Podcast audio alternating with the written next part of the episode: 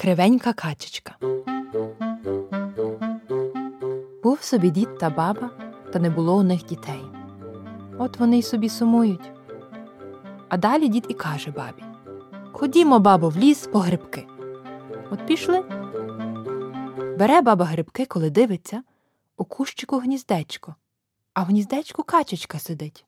От вона дідові Дивись, діду, яка гарна качечка. А дід каже Візьмемо її додому, нехай вона у нас живе. Стали її брати, коли дивляться, аж у неї ніжка переломлена. Вони взяли її тихенько, принесли додому, зробили їй гніздечко, обложили його пір'ячком і посадили туди качечку. А самі знов пішли по грибки.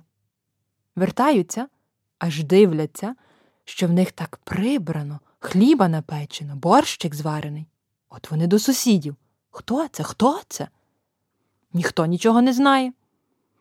Другого дня знов пішли дід і баба по грибки.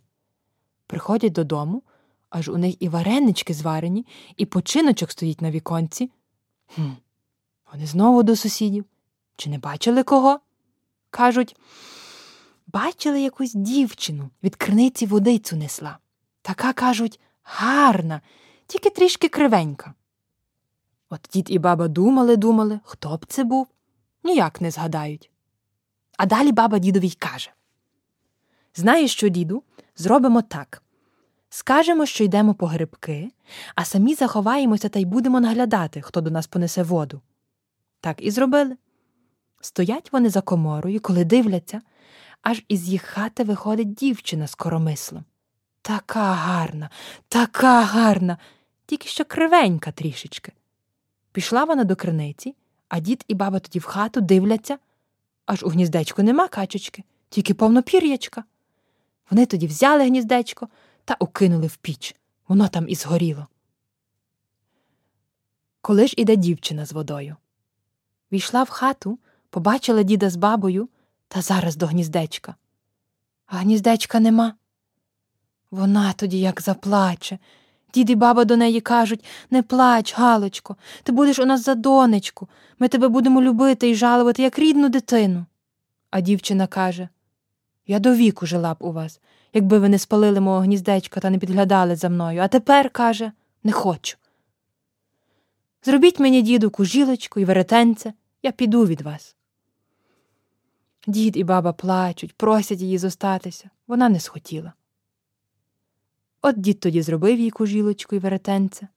Вона взяла, сіла на дворі і пряде.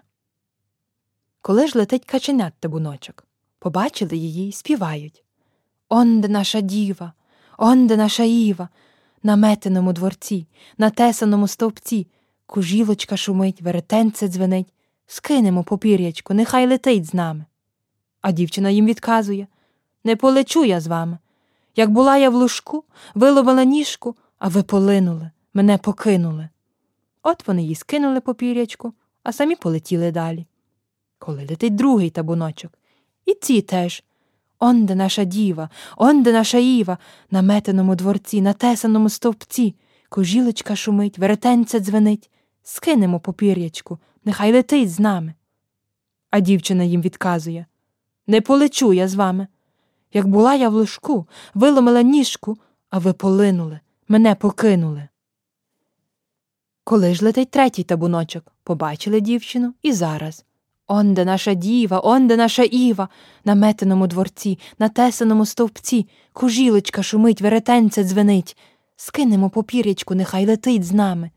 А дівчина їм відказує Не полечу я з вами. Як була я в лужку, виломила ніжку, а ви полинули, мене покинули. Скинули їй попір'ячку. Дівчина увертілася в пір'ячко, зробилася качечкою і полетіла з табуночком. А дід і баба знов зосталися самі собі.